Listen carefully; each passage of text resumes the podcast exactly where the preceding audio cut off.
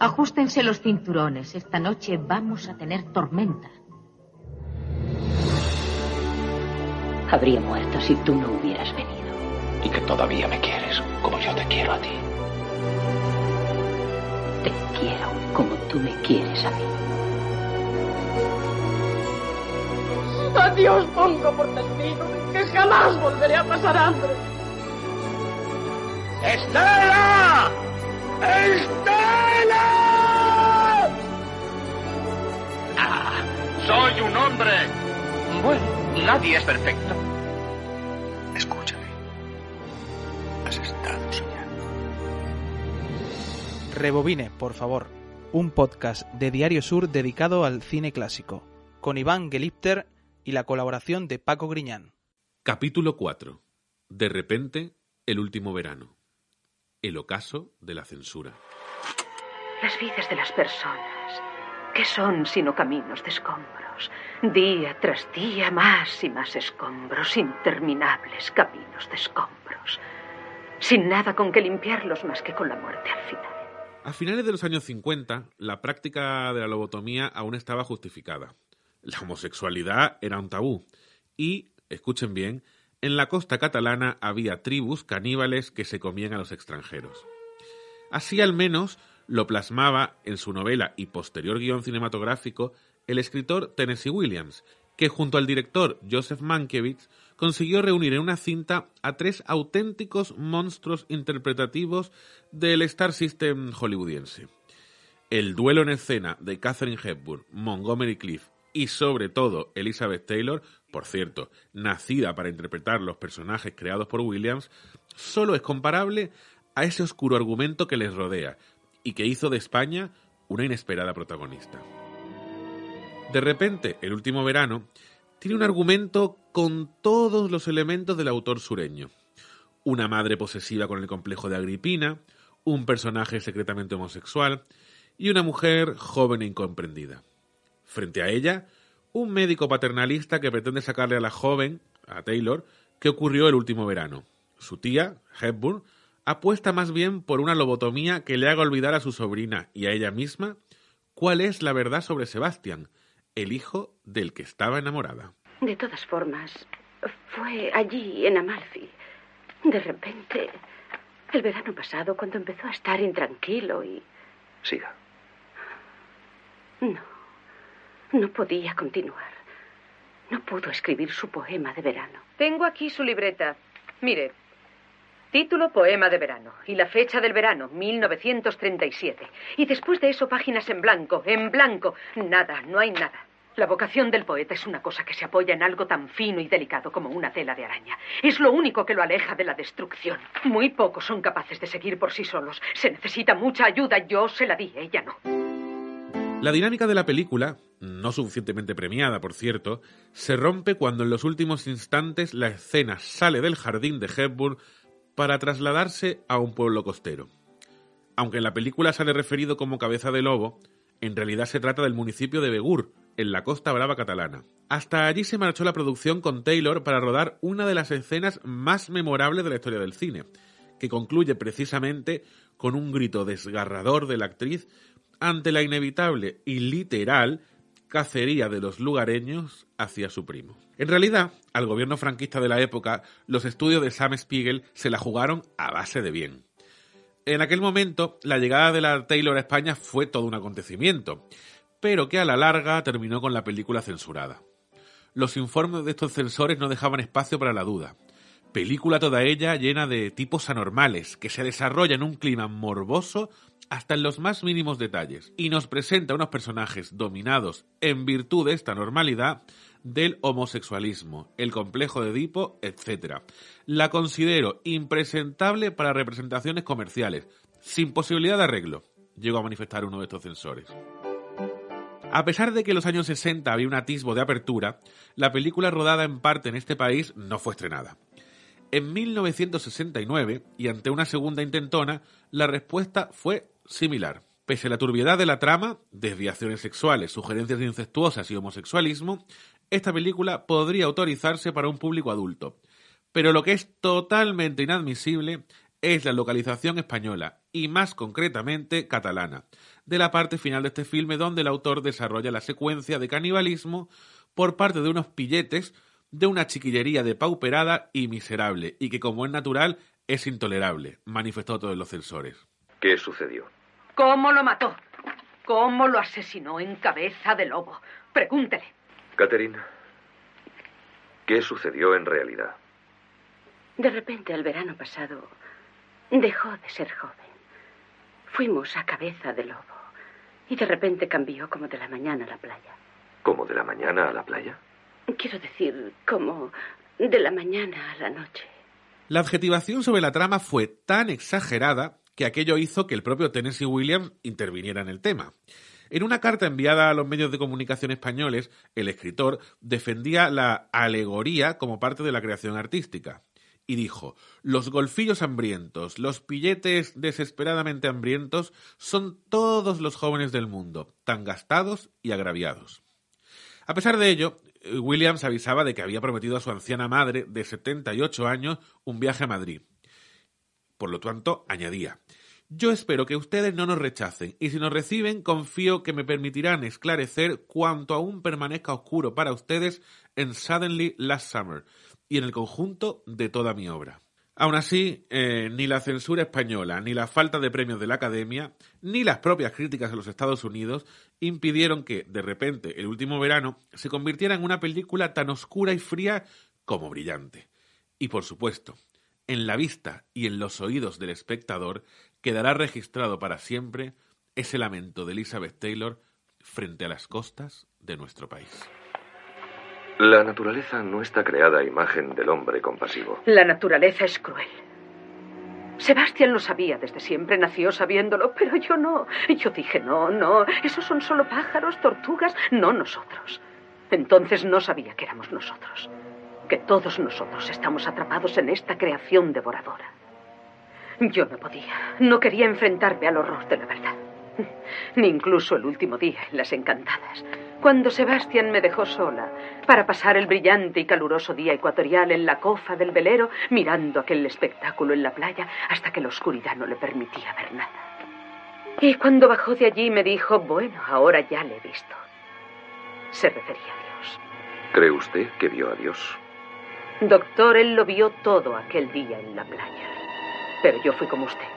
Dije que no. Me negué a creerlo. Hasta que de repente el verano pasado me di cuenta de que mi hijo tenía razón. Que lo que me había enseñado en las encantadas era la horrible, la ineludible verdad. Bueno, pues muy buenas. Estamos aquí en este cuarto episodio ya del de, podcast Rebobine, por favor. Eh, hecho aquí en Diario Sur eh, y dedicado al cine clásico. Y ya habéis escuchado, hoy hemos empezado con De repente el último verano y sí, otra vez Mankiewicz, pero bueno, ya sabemos que en este podcast Mankiewicz va a estar muy presente. Eh, como siempre, quiero saludar a mi compañero Paco Griñán, ¿qué tal? ¿Qué tal? ¿Cómo estamos? Aquí estamos de nuevo. Habla de cine. Muy bien. Y hoy tenemos, bueno, hoy tenemos también, como todos los, los, podcasts, tenemos invitados ilustres, pero el de hoy es especialmente ilustre porque es ni más ni menos que Juan Antonio Vigar, director del, del Teatro Cervantes y del Festival de Málaga de Cine. Eh, Juan Antonio, ¿qué tal? ¿Cómo estás? Muy buenas tardes, Iván y Paco. Bueno, uno más, otro cinéfilo más, otro que le gusta el cine y que disfruta hablando de él. Nada más que Esta reunión para divertirse, sin duda alguna, vamos. Desde luego. Pasa que Paco, hoy también... Hoy también por, eso, por eso estoy aquí. Hoy también lo tenemos difícil porque también tenemos a alguien que igual nos da también algún alguna clase magistral a nosotros. ¿eh? Sí, es que todo lo que han pasado por aquí no han dado clase, la verdad, las cosas como son. Desde luego. Bueno, antes que nada, Juan Antonio, te quería preguntar, yo, has elegido un tema que luego entraremos en profundidad y creo que puedo, puedo entender por qué lo has elegido, pero luego, luego entraremos en ello. Pero antes que nada, de repente el último verano, quizás no de las más conocidas de Mankiewicz, en mi caso es una de mis favoritas. Eh, ¿qué, ¿qué, opinas de, de, de esta película? Quizá no tan premiada o no tan elevada a los altares como otras, pero muy buena, ¿no?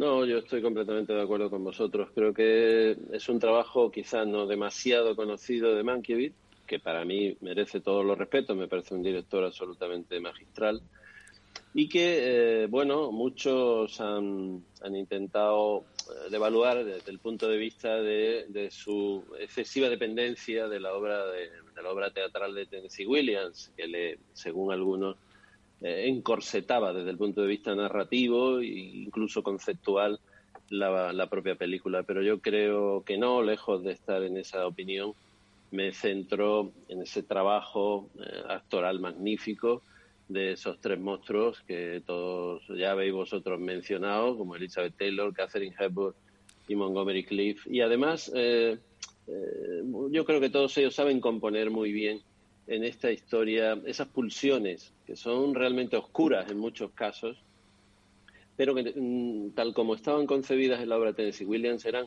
pulsiones realmente sexuales, pulsiones que hablaban de, de esa necesidad que tenemos todos de ocultar lo que sentimos y a veces enaltecer lo que no sentimos. Es esa maravillosa contradicción que supone el amor y el desamor.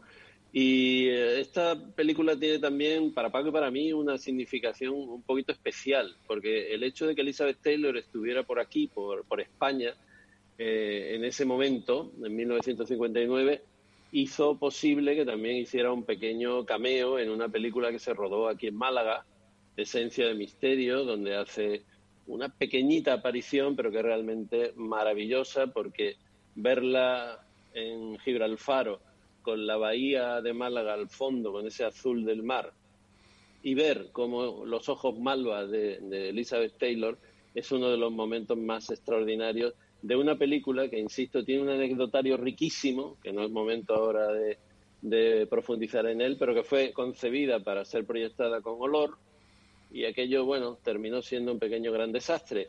Pero todo eso, eh, de algún modo, nos trajo un momento muy poco conocido de la historia de Málaga, pero realmente muy importante, que fue esa visita fugaz, rápida, de Elizabeth Taylor, que era la gran diva del cine americano de aquel momento, a nuestra pequeñita ciudad. Venía además con, ya que lo ha dicho Juan Antonio, con Eddie Fisher, que estaba recién casada con él, con lo cual él, le perseguían todos los fotógrafos y toda la prensa del momento, ¿no? Y en ese momento es cuando cayó por aquí y efectivamente nos dejó esa imagen irrepetible. Yo creo que eh, además de los clásicos, los clásicos han construido el cine, pero también los grandes fracasos del cine también han construido el cine, el cine que tenemos. Y uno de los grandes fracasos es Esencia de Misterio, una, como ha dicho Juan Antonio, una película con olores que merece la pena recuperarla porque pasó de todo en aquella película y todo aquello que pasó resulta que, que pasó en Málaga, ¿no? Así que uno de los grandes películas que pasó en la historia del cine, pero por ser un gran fracaso y porque iba a revolucionar, iba a ser como el sonoro. El cine de dolor iba a ser como el sonoro, pero no, no pasó. Pero eso lo vivimos. yo, yo, quería hacer una pregunta a los dos que conocéis más la industria que yo, ¿no? Es verdad que hablamos de la industria en el año 1959, pero ¿cómo es posible que, mm, que, la, que, los estudios de Sam Spiegel fueran capaces de rodar en, España, en, en, Begur, llamado Cabeza de Lobo, la película, eh, esa escena sin que los censores o que sin el gobierno supiera qué es lo que estaban rodando. Claro, cuando se enteraron lo que era, ya con la película hecha, se escandalizaron y la censuraron, pero claro, en una España franquista, rodar una escena con lo que implica esa escena, ¿cómo es posible que nadie les preguntara o, les pidiera el guion o simplemente el hecho de que era Daniel Elizabeth Taylor justificaba todo lo demás?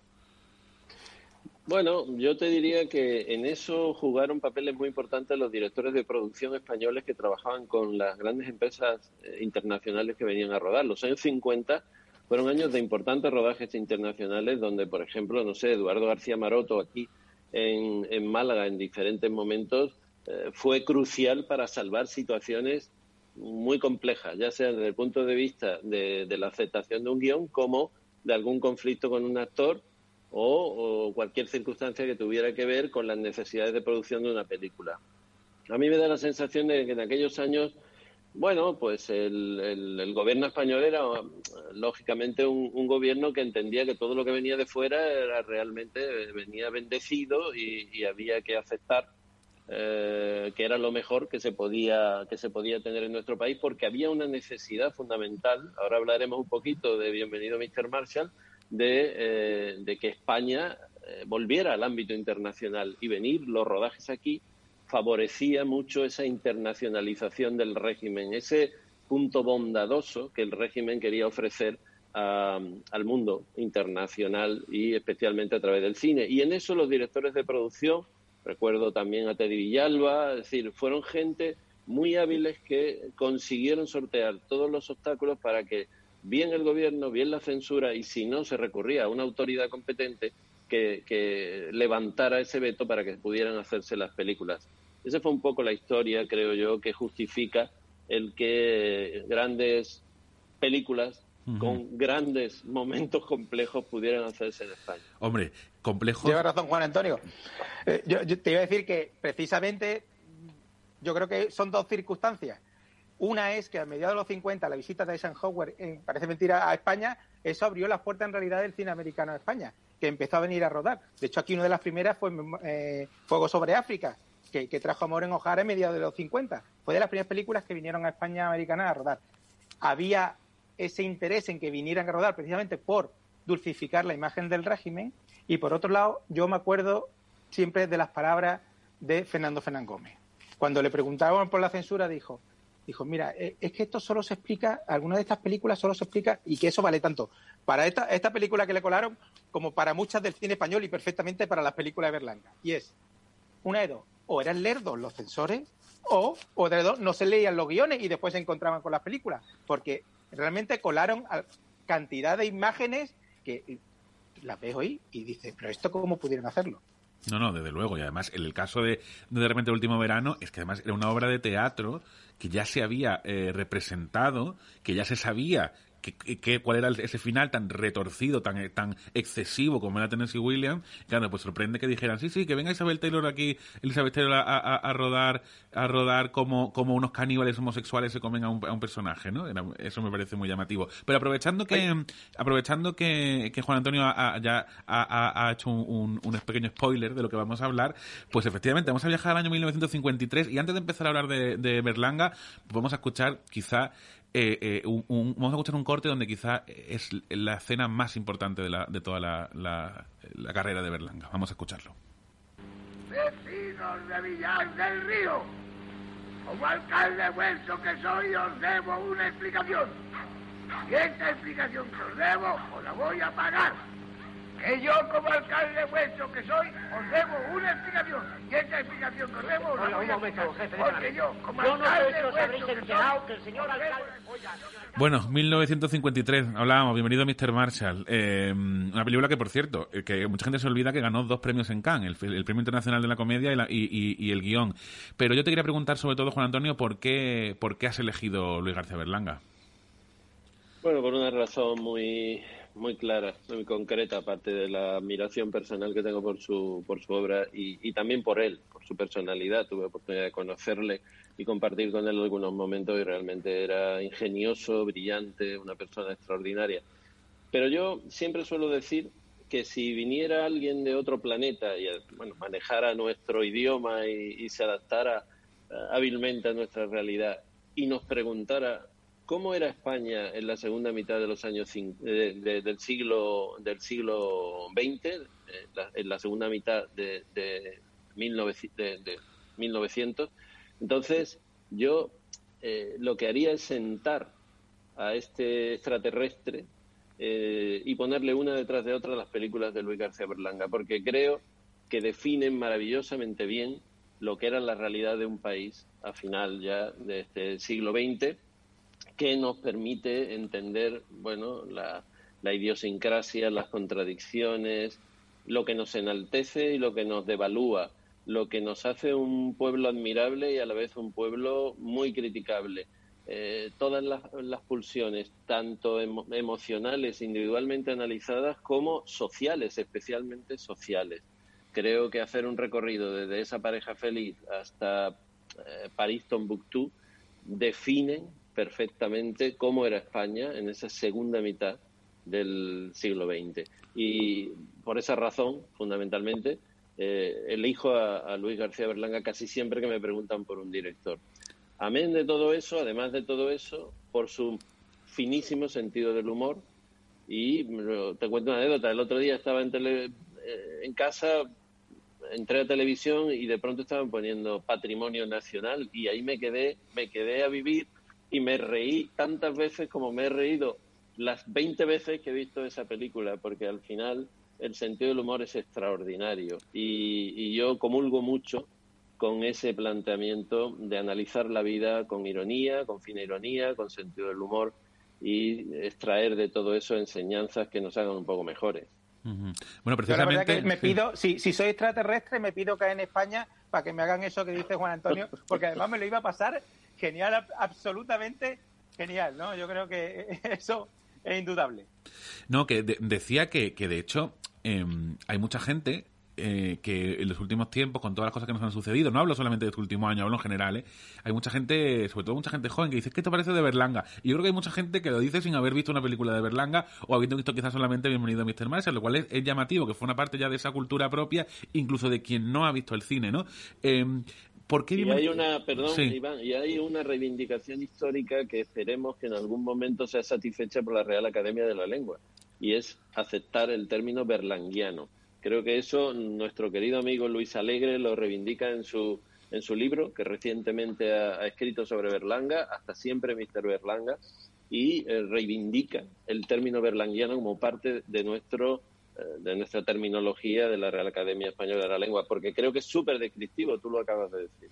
¿Por qué una pequeña actualización, berlanguiano desde el pasado diciembre por fin ya está introducido en la Academia ya, ya por fin. ah, bueno, esto no lo sabía, yo no lo sabía, lo desconocía. Sí, sí, ya lo tenemos.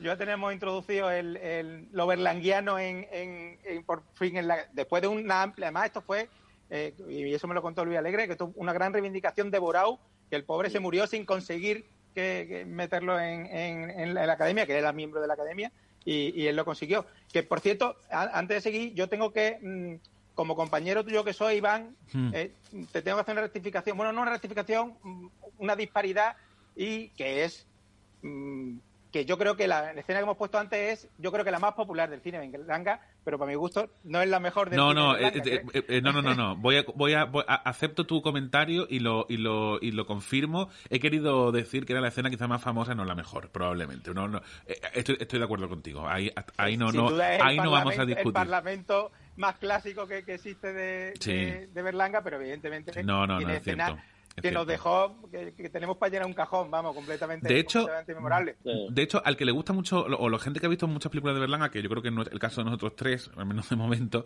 es que Bienvenido a Mr. Marshall quizás no es nuestra película favorita de, Luis García Berlanga, ¿no? No sé que, que si eh, en vuestro caso sí es así o no. No, no, evidentemente yo creo que Berlanga tiene dos grandes monumentos en su filmografía, que son obviamente Plácido y El Verdugo.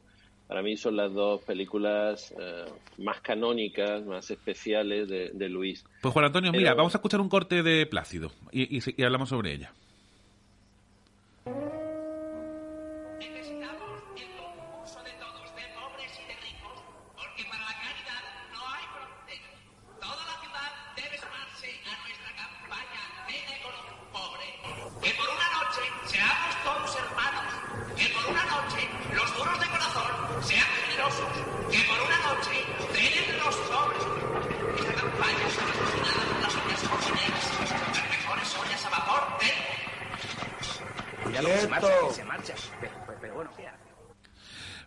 Ahí estábamos escuchando que he elegido esa porque me pareció interesante eh, e-, ese anuncio de ponga un pobre en su mesa, ¿no? Mm, Juan Antonio. Sí, ciertamente. Yo creo que si hablamos antes de ironía, de capacidad para hacer una crítica profunda y afilada de una realidad, Plácido significa todo eso. Plácido es eh, el fruto de, un trabajo conjunto con, alguien maravilloso como es Rafael Azcona, que nunca será bastante bien reconocido en nuestro cine, puesto que sus historias y sus argumentos yo creo que han, servido para, para trazar lo que es la identidad de, España a través del cine, del cine de nuestro país. Y eh, bueno, yo creo que la película es profundamente crítica, eh, ataca esa caridad malentendida que se, que se hace desde muchos segmentos de la sociedad en ese momento, cuando en realidad lo que tendríamos que estar hablando es de solidaridad y de respeto. Y en la secuencia, hay muchas secuencias en esa película, pero también el pobre que se está medio muriendo y lo quieren casar con, con, con Julia Cabalba, creo recordar que era, y al final eh, le, le, cogen la cabeza para, cuando no ha dicho que sí todavía, le cogen la cabeza para que diga que sí y terminan casándolo porque hay intereses, porque no se puede morir ese, ese, ese pobre en la mesa de, de, esos señores sin estar debidamente eh, resuelta su situación como pareja o, por qué los vecinos de arriba tienen un pobre más elegante que el nuestro.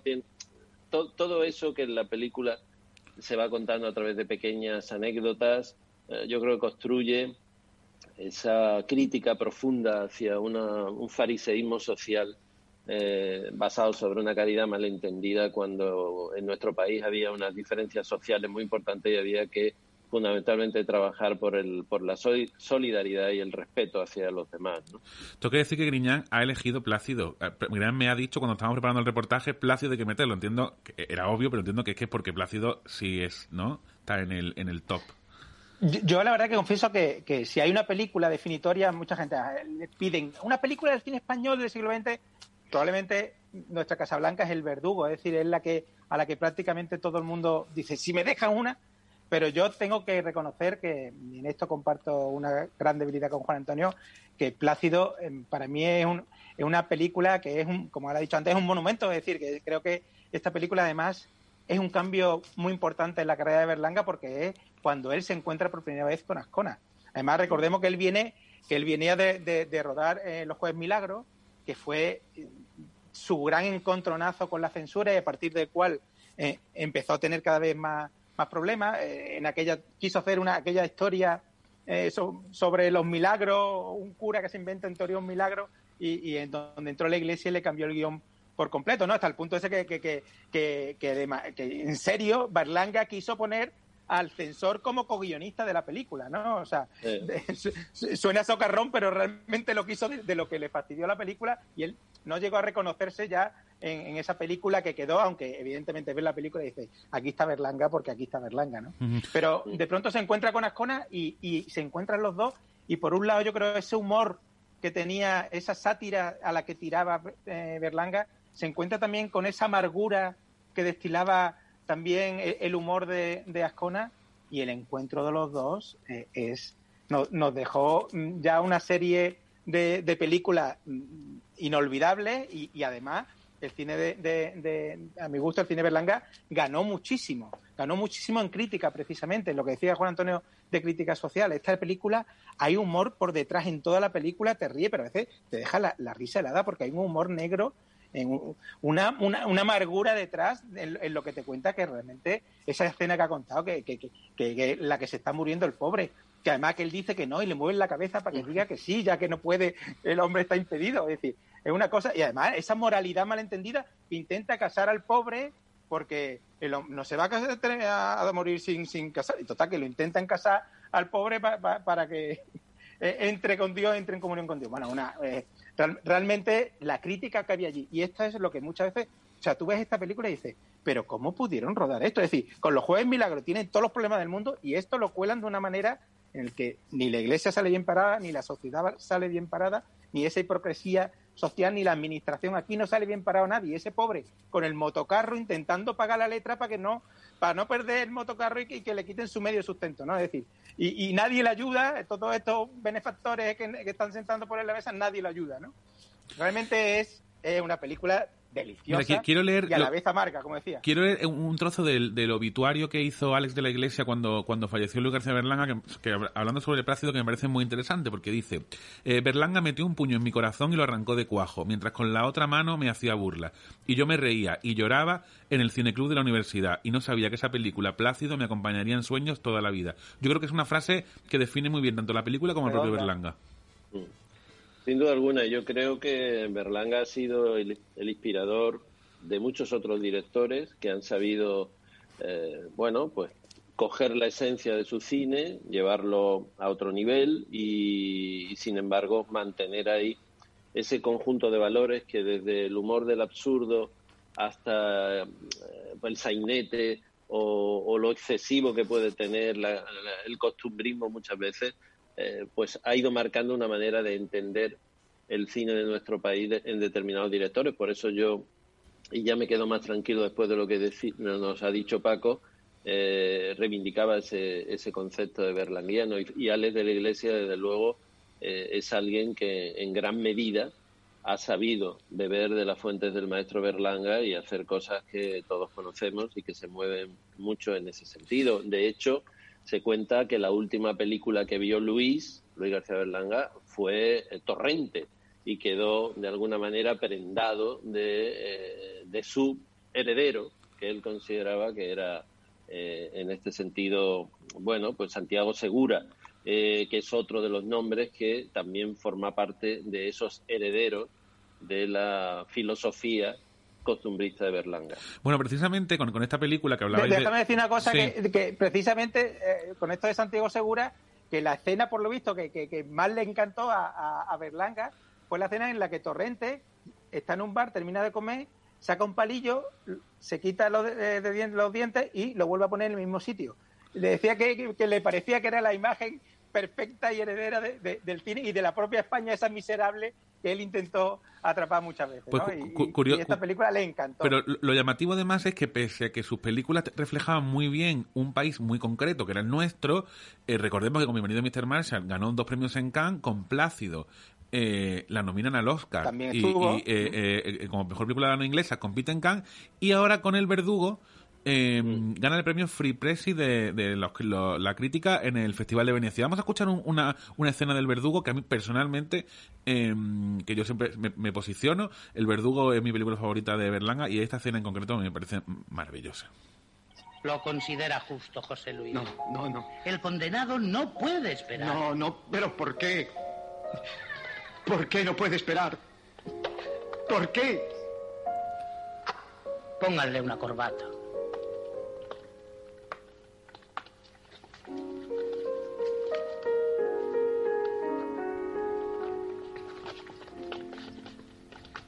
Momento, hombre. No, no, déjeme. Vamos. Vamos. No. no. No. Hombre, déjeme. Andando. No. Vamos, no. Tranquilidad, hombre. Calma. Pero, ¿Por hombre, qué? calma. ¿Por qué? Si no se va a dar cuenta, si todo es muy rápido. Guardes eso. ¿Por qué? Es que el argumento de esta película a mí ya me parece o sea, una obra maestra, simplemente el argumento. O sea, hubiera escrito el argumento y hubiera dicho, hasta aquí yo no voy a hacer la película, solo es la idea que he tenido ya me hubiera parecido genial. Que además tiene tantas lecturas esta película, pero esta escena vemos donde al final parece que, que el verdugo eh, termina como siendo que la víctima, ¿no? Que no quiere ir al, a, tener que ejecutar a esa persona y, casi es, él el que va a ser ejecutado, ¿no? Yo creo que el verdugo, además, mm, que fue un par de años más tarde que, Plácido, forma un díptico desde mi punto de vista muy, muy, interesante con esta película. Sin duda alguna, yo creo que aquí hay también una carga de profundidad notable. La, la crítica que se hace sobre el tema de, la pena de muerte, pero se hace siempre desde esa óptica hay una, una frase famosa en la película en la que se dice, dice el verdugo, dicen que el garrote es inhumano y que es mucho mejor la guillotina y sin embargo él, se responde a sí mismo diciendo, pero bueno, ¿usted cree que tiene derecho a enterrarse a un hombre hecho pedazos? Es decir, es ese juego de dualidades en las cuales eh, se defiende la dignidad de una profesión, pero desde, evidentemente, dinamitar esa misma profesión para convertirlo en algo que es absolutamente aberrante en una sociedad que aspira a ser moderna. Es ese juego de espejos en el que Berlanga nos sitúa siempre para, de alguna manera, extraer de ahí la lectura que yo creo que, es la correcta de, de estas películas. Berlanga es un hombre muy libre de pensamiento, es muy ácrata, muy, muy contra todo aquello que suponga lo establecido dentro de una sociedad. Eh, hay muchísimos elementos que lo definen, no solo su trayectoria personal, sino también ese sentido o esa personalidad como erotómano, como hombre transgresor, como, como persona que, que siempre está intentando rebasar límites. Pues creo que desde esa, desde esa personalidad tan interesante y tan compleja él eh, utiliza los elementos que definen una realidad para dinamitarlos, pero no desde el odio cerril y desde la falta de, sensibilidad, sino desde justo lo contrario, desde intentar entender y a partir de ahí que podamos nosotros también empezar a entendernos hacia dónde debemos ir. Y en, esta película, si me permitís ya un último apunte, hay otra, hay otro momento que a mí me resulta especialmente maravilloso y que siempre le digo a los equipos con los que trabajo cuando me encuentro en una situación que no me termina de convencer. con la alegría que yo traía, que es la secuencia famosa en la cual el, el verdugo Pepe Iber, maravilloso, llega, llega a casa y descubre a Emma Penella, su hija, con Nino Manfredi en una situación un poco delicada. Y entonces viene a contarle una bonita noticia y al final se lamenta diciendo con la alegría que yo traía. Pues a mí me está sirviendo muchas veces, valga la complicidad aquí, ya que estamos entre amigos, para cuando me encuentro en una reunión y no han hecho las cosas como debían o no salen las cosas como a mí me gustaban, siempre les digo esa frase. Berlanga vale para todo, ¿eh? Berlanga, ¿Eh? Vale, Berlanga vale para cualquier momento vital. Eh, ¿Verdad, Paco? claro. Totalmente. Y, además ya, tú citabas antes Venecia, también hubo un, gran problema político en Venecia cuando, cuando Alfredo Sánchez Bella, que estaba de embajador de España en Italia, eh, ve la película antes de que se estrene en Venecia e intenta que no se termine estrenando, luego se da cuenta de que no puede generar un conflicto internacional y al final le pide a los representantes de la película que por favor atenúen sus críticas y su manera de expresar lo que la película eh, lo que la película cuenta. Y en el fondo era también una lucha política que se tenía desde distintos ámbitos del franquismo, unos más aperturistas y otros más conservadores respecto a lo que se debía o no eh, permitir en el régimen. Porque esta, esta pena, como decía Juan Antonio, eh, critica la pena de muerte y dice, bueno, pero ¿cómo pudieron hacer una película contra la pena de muerte en plena España franquista, en la que la pena de muerte se practicaba? Bueno, pues la hicieron.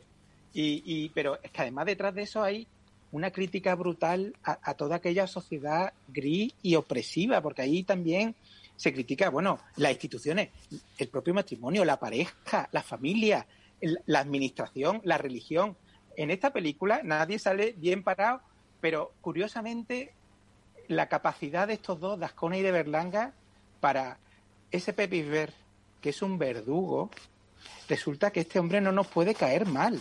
Y, esa es, yo creo que es una de las grandezas de su cine, es decir, demostrarte una realidad, pero a la vez crear a los personajes y, hacerte que tú también los quieras. Es decir, aparte de que Pepe Ver fue fundamental para, para la, la filmografía de, de, Berlanga, era uno de los de sus actores sin duda.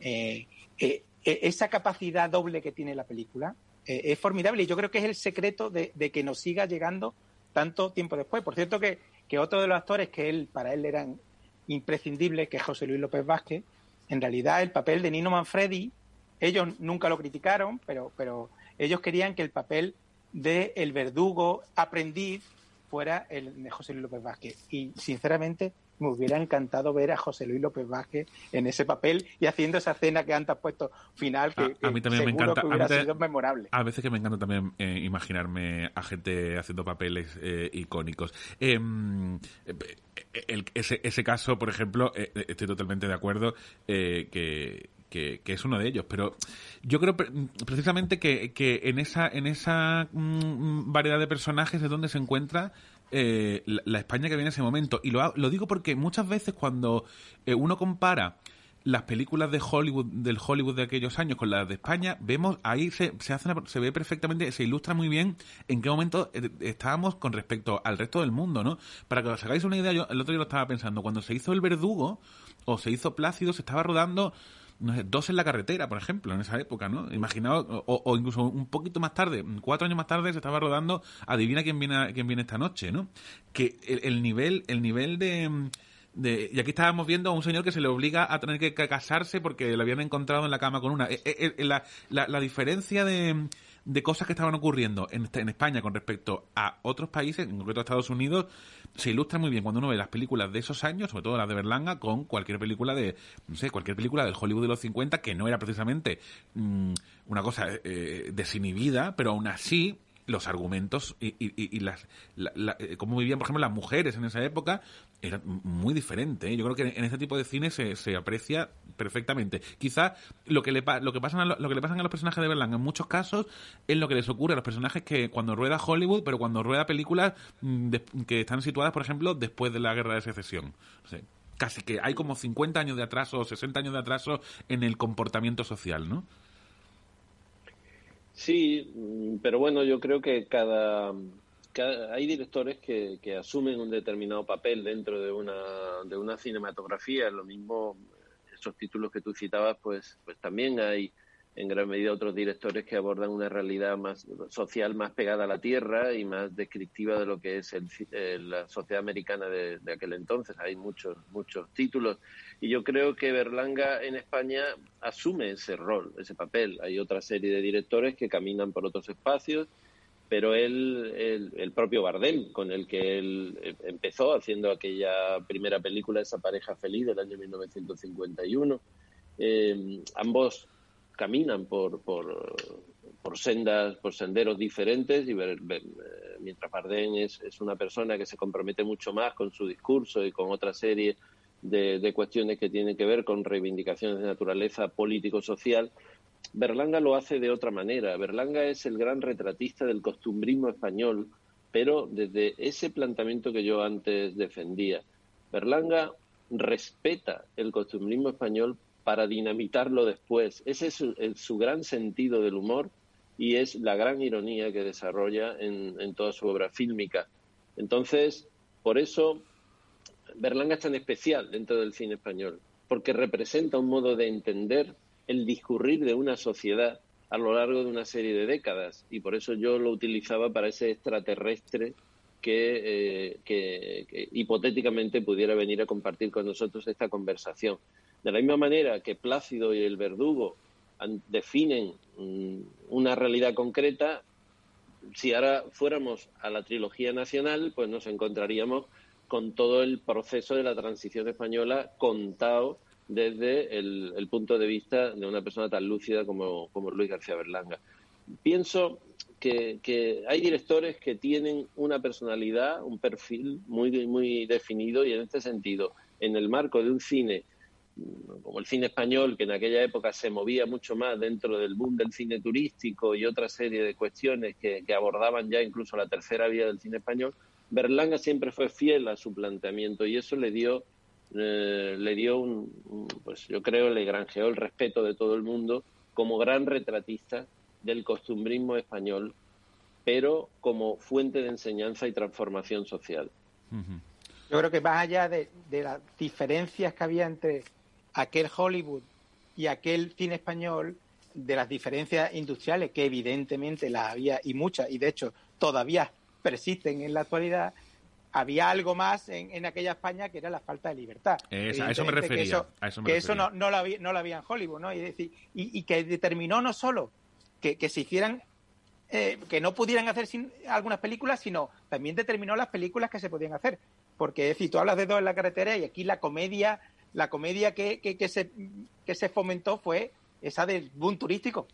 Y básicamente, y, y, la comedia de barrio, que muy respetable y que, y que habla mucho de, de, también de aquella España, pero que evidentemente era un cine evasivo, de pura evasión en la que no podía mirarse a sí mismo ni, ni, ni a sus propios eh, problemas en el país como para poder también mostrarlo, además de, de una historia de ficción, ¿no? Por eso esa explosión del, de la democracia y por eso ha, citado Juan Antonio ese patrimonio nacional que son las tres películas grandes de, de Berlanga una vez que empieza la, la, la, democracia. Y yo creo que si ahora vemos esas películas seguimos reconociendo a Berlanga, siguen siendo de él, él no pierde su seña de identidad, es más, se hace todavía eh, bastante más eh, mordaz y, y, sarcástico, porque el retrato que hace también de la democracia y de la llegada de la democracia a través de la familia Leguineche es, es realmente mm, formidable. Formidable. Y, y, Patrimonio Nacional que decía el otro día Juan Antonio, Samari Sampere, mm, eh, me parece un personaje espléndido, espléndido en, en, en, su palacio en el que ha estado esperando a su marido durante tantos años para, para vengarse. Bueno, bueno, es, es una crónica de, de también de, de, esa España democrática, de esa libertad de pronto en la que todo el mundo se encuentra, que él también supo usarla y reírse de ella. Y de alguna manera también en un momento finisecular, ya como estamos en, los años 80, eh, cómo hay una estructura dentro de nuestra sociedad que es la antigua aristocracia española que ya se descompone que termina siendo una cosa meramente anecdótica, que ya en la primera película se observa a través del personaje Luis Escobar, que, que es el marqués de Leguineche, que me parece como actor Luis Escobar inmenso, admirable y, y, que es el gran hilo conductor de esta, de esta trilogía tan coral, hasta la, la última secuencia de Nacional 3, cuando están padre e hijo con los perros situados a sus pies y sentados como reclamo para las fotos de los japoneses que vienen a España y Jaime Chavarri en un pequeño, el director Jaime Chavarri en un pequeño cameo le va diciendo a los japoneses Let me introduce to you Marqués de Leguinese and Son, the end of the saga. Los japoneses disparan y ellos sonríen.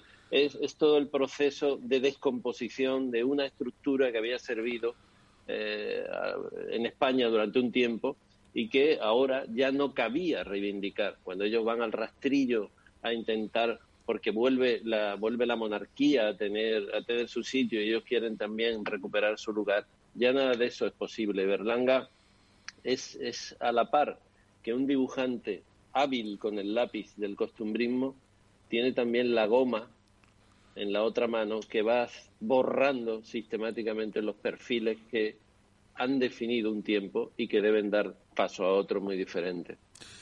Pues desde luego, la verdad que, mm, Berlanga es que es forma parte de nuestra historia y de nuestra forma de, vernos a nosotros mismos también, eso es indudable. Antes de terminar, eh, mm, porque al fin y al cabo no te ibas a librar, Juan Antonio, porque aquí somos dos periodistas. Eh, hace un par de, programas, de, capítulos, estuvo aquí Arancha Echeverría, eh, que, estrena este año una, una, comedia, y le preguntamos que, oye, porque está en una comedia española, tiene una, pinta, la película tiene una pinta maravillosa para poder estrenarse en el Festival de Cine de Málaga. ¿Se puede adelantar algo eh, o, o, nos vamos a ir de vacío? Bueno, yo estaría encantado de que se diera esa posibilidad. Eh, hablamos con todos los, productores y evidentemente también con A3 Media, que es productora específicamente de esta película de Arancha Echevarría, con un magnífico reparto también. Eh, y tenemos a nuestra Belén Rueda y a, eh, Coronado. Entonces estamos realmente bueno, interesados en verla y lo que pueda surgir a partir de ese momento ya se irá viendo, ya se irá, se irá analizando a futuro. Por nuestra parte estamos abiertos e interesados. Bueno, Paco, parece bueno, que. Yo si, yo si hiciera una quiniela, ¿eh? Iván, yo, iría, yo pondría que, que el, parte del sí. ¿eh? a mí me parece a mí que. Sí. Pero bueno. Todo, todo dependerá también de, lo, de los plazos de finalización de la película. no sé, Arancha, lo que os dijo, pero bueno, por lo que yo sé, todavía queda algo algo de tiempo para poderla terminar y bueno. Yo puedo adelantar, puedo adelantar que a mitad de enero, a mitad de enero estaba en montaje. Ya. A mitad de enero está el montaje, pero ya sabéis que hay una post luego siempre, que se extiende y que el montaje también es un proceso prolijo en el que el, director, en este caso Arancha, la directora, pues tendrá que ir afinando mucho mucho todo el material rodado. Bueno, ojalá la película pudiera estar, a nosotros eh, evidentemente nos interesa como todo lo que se hace en el cine español, pero de esta manera eh, si queréis, un poco más, de modo más especial, y estamos, estamos ahí a la espera de ver cuál es la evolución de la película, de poderla ver, valorarla, y en su caso, pues bueno, ya se hablaría de este tema de modo más concreto. Por cierto, Iván, no sé si hemos dicho que, estamos en el año Berlanga, que lo hemos inaugurado ahora en enero, y, este, y este programa nos viene además de maravilla para rendirle homenaje, que, que ya que hemos hablado del festival, Berlanga estuvo por lo menos un par de veces yo lo recuerdo en el festival y, recuerdo una rueda de prensa, una rueda de prensa que fue más bien un encuentro en el que nos caíamos de la silla porque aquí llegó aquel Berlanga ya que estaba completamente desinhibido y era, y era capaz de contarnos de todo y, con poco filtro y la verdad que eran muy divertidos. Y me acuerdo que la primera película de oro fue precisamente El Verdugo, la primera película que se manejó en el Festival de Málaga fue el verdugo que dijo, me, caía muy bien este festival, pero, pero ha empezado a deteriorarse desde que me, reconocen en este festival. Que fue una gruchada Marx absoluta, ¿no? Pero que lo definía a él muy bien. Y por eso no te, no te puedo evitar preguntar, algo habrá de Berlanga en el próximo festival, supongo. Estamos en ello. Estamos, trabajando en ello, te ha quedado muy... Estamos en ello. Evidentemente, todos sabemos que, en Valencia están preparando un magno homenaje para, para el año Berlanga, eh, pero nosotros como festival muy centrado en el cine español no podemos dejar pasar esa oportunidad. Es decir, vamos a hacer algo también relevante que ponga de manifiesto a esta personalidad tan extraordinaria de Luis García Berlanga a la que ya he confesado aquí abiertamente que tengo una admiración muy profunda. Y mucho conocimiento. no me voy, no me voy sin contar un pequeño guiño, y es que no tuvimos la suerte de que Berlanga rodara ninguna película en Málaga, pero él sí rodó en Málaga. Es más, es histórico porque su debut como actor fue precisamente con una película rodada en Málaga en los años 60, que fue Días de Viejo Color. él, era entonces también profesor de, cine y uno de sus alumnos, que era Pedro Lea, eh, debutaba con una película producida por un malagueño, Luis Mamerto López Tapia, y, ambos eran el uno suyo, y él, en esta película, para apoyarlo, participó en la película e hizo, además, una escena memorable en Torremolinos, rodada en Torremolinos, haciendo de camello para que los protagonistas de la película le traigan un cargamento aquí de porros a, desde, suban desde Málaga hasta, hasta, hasta Madrid, ¿no? Y era una, una escena memorable además con Polo Lacoste, el hombre, el, el, supuesto traficante y bebiendo leche. Era una cosa. ¿Y, a que no, ¿Y os acordáis cómo se llama el personaje? Se llamaba, como no, Mr. Marshall. Qué maravilloso. Pues nada, eh, Juan Antonio, muchísimas gracias por estar con nosotros. No, a vosotros, a vosotros un placer siempre compartir charla de aquello que nos apasiona tanto como es el cine y especialmente os agradezco que hayamos podido dedicarle estos minutos a Luis García Berlanga, que reconozco, vuelvo a insistir, mi pasión personal por, por su figura y por su obra. Pues muchas gracias Paco, también muchas gracias a ti, nos vemos en el próximo episodio.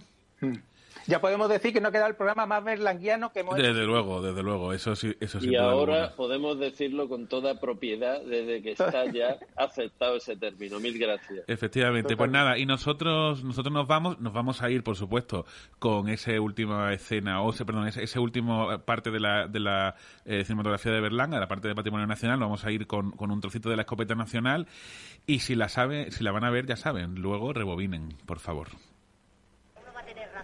Bueno, que no ha terminado de contarme usted cómo fue esa concentración de curas. Uh, tremendo, tremendo, aquello fue tremendo. Todos los curas de España estábamos allí. Sí.